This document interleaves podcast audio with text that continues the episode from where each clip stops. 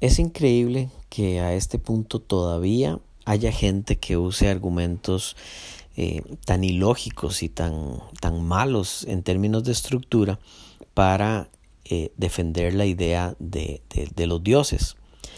Eh, hay uno que me parece que se repite una y otra vez y la razón de por qué digo que es increíble es porque no solo ya a esta altura de la historia del conocimiento no deberíamos usar esas cosas, sino que también la gente que lo hace no es, no es tonta, es gente muy inteligente eh, a donde a veces no se detiene a pensar en qué es lo que está diciendo. Me refiero eh, al argumento de cómo puede demostrar que Dios no existe. Eh, yo sé que tal vez muchos eh, ya hayan pasado por esto, que sepan a nivel lógico lo que es la imposibilidad de demostrar un negativo y qué sé yo, pero me gustaría tomar el tiempo porque veo que es algo que, se repite una y otra y otra vez eh, y me parece que, que, nosotros como humanistas, como ateos, debemos entender muy bien cuáles son estos malos argumentos y saber cómo, cómo poder conversar y llegar a un punto de encuentro con la otra persona.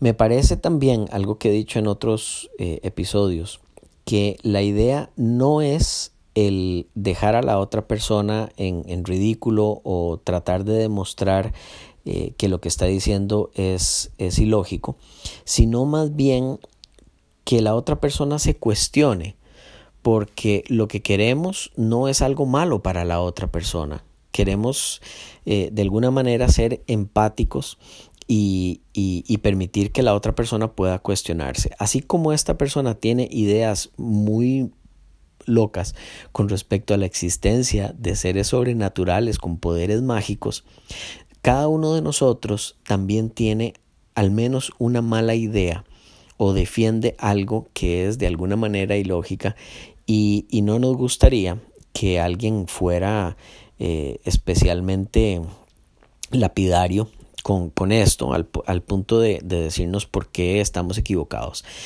Porque, por otro lado, nos cerraríamos en, en una posición eh, para poder defenderla, si funciona. Entonces, yo creo que el cuestionamiento es, es lo mejor.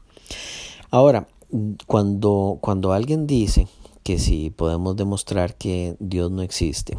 Esto es obviamente em, un, un, asunto que tiene que ver con la carga de, de la prueba, que es un, un, elemento lógico, se ve en lógica básica, en lógica proposicional básica, em, bueno, en, lógica en general. Y eh, tiene que ver con, con el hecho de que la persona que rompe una normalidad tiene que argumentar a favor de lo que está diciendo. Eh, dicho en, en, palabras, en otras palabras, la persona que afirma algo que es distinto a lo que antes se sabía, tiene que demostrar que lo que está diciendo es verdadero. Entonces, por eso se llama la carga de la prueba, porque quien tiene que hacer esa demostración es la persona que está haciendo la afirmación. De esta manera, si alguien dice Dios existe o el Dios Jehová existe, esa persona debe presentar los argumentos que permitan demostrar que ese Dios específico existe. Ahora, algo muy importante y que a veces muchas personas no toman en cuenta, y es que si nosotros decimos Dios no existe, en ese momento nosotros debemos presentar los argumentos y la carga de la prueba está de nuestro lado. Por eso ningún eh, humanista, ningún ateo con cierto conocimiento de, de lógica va a afirmar que el Dios Jehová no existe. Nadie puede afirmar que el Dios Jehová no existe, así como nadie puede afirmar que los unicornios no existen. Tal vez están escondidos en la estratosfera con poderes que en este momento no entendemos, o tal vez exista uno en Júpiter, o tal vez exista uno en el centro de la Tierra. No sabemos si en el, centro, si en el centro de la Tierra, por más tonto, por más loco que eh, aparente ser esto, no sabemos si hay algún lugar a donde vivan unicornios. Entonces, ¿Qué es lo que, qué es lo que em, dicen las personas cuando, cuando dicen que si podemos demostrar que Dios no existe? No, no hay ninguna forma de hacerlo. No hay ninguna forma de demostrar que los gnomos no existen, que los unicornios no existen o que Santa Claus no existe. Nadie puede demostrar un negativo, no, no podemos eh, demostrar que las hadas madrinas no existen. Y por eso, eh, en su escala famosa, eh, Richard Dawkins, del 1 al 7, que sobre qué tan creyentes o qué tan ateos somos, él se pone en un 6.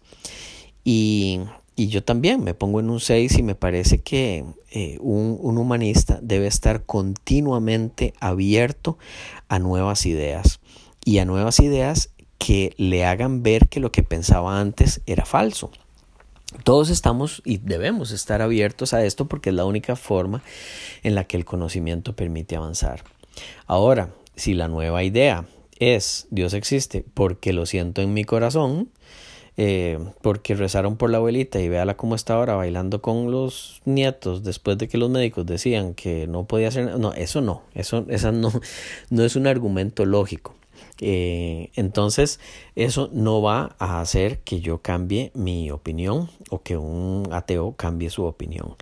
Pero si hubiera alguna eh, forma de demostrar la existencia de Dios, yo creo que eh, los ateos, sobre todo los que están más interesados en términos de ciencia y de lógica, serían los más interesados. Para, para continuar con, con lo de este mal argumento, yo me, parece, en algún momento vi un, meme eh, que me pareció muy simpático, pero que realmente eh, explica muy bien cómo es que funciona este, este tipo de, pensamiento lógico. Y el meme decía, eh, probar que Dios, Dios no existe, mm, eso está difícil. Pero hagamos una cosa, dígame cómo usted demostró que Zeus y Apolo no existen y entonces yo voy a usar el mismo método. Esto, de alguna manera, eh, permite al, creyente ver que si él realmente pudiera demostrar que el dios Zeus o el dios Shiva o el dios Thor no existen, entonces podríamos usar ese mismo, esa misma mecánica o ese mismo tipo de argumentación para demostrar que el dios Jehová no existe. No hay nada que el creyente en un Dios pueda decir como falso de otro que no se aplique a su propio Dios por parte de otros. Es decir, que si alguien eh, sale con este argumento de usted no puede demostrar que Dios no existe, primero, ¿cuál Dios? Porque son más de cuatro mil específicamente a cuál se refiere. Y si se refiere al Dios Jehová, entonces de la misma forma podemos hacerle ver el, hueco lógico en el que está cayendo y decirle, bueno, esto no se puede demostrar un, negativo, eh, la carga de la prueba está por parte de la persona que hace la afirmación y entonces, así como usted dice que el dios Zeus no existe, eh, si me dice cómo es que esto, eh, cómo es que usó la lógica para llegar a esa conclusión, yo podría hacer lo mismo para el Dios eh, Jehová. Por último, eh, es importante ver y distinguir cuando los argumentos eh, que se dicen después de esta conversación son también falsos. Por ejemplo, eh, alguien puede eh, decir, mm, demuestra que Dios no existe, uno le dice, no, es que demuestra que existe porque ese es el primer paso, usted debe demostrar y ahí salen una serie de razones que no siguen las leyes de la lógica para demostrar que ese Dios existe. No existe un silogismo válido, es decir, no existe la posibilidad de llegar a partir de ciertas premisas a una conclusión para decir que Dios existe. Hay muchos intentos, ahí eh, podemos buscar en internet sobre los... Eh, eh, no sé, desde Agustín hasta Santo Tomás, hasta el, más famoso en este momento podría ser, bueno, hay, dos que son bastante famosos. Hay uno que es el argumento de Calam, eh, y este lo defiende mucho eh, William Craig. Ahí pueden ver, hay varios, detalles, varios debates de, de William Craig en el que defiende el argumento de Calam, pero esto lo hace de una manera incorrecta y esto puede ser tal vez tema para otro episodio.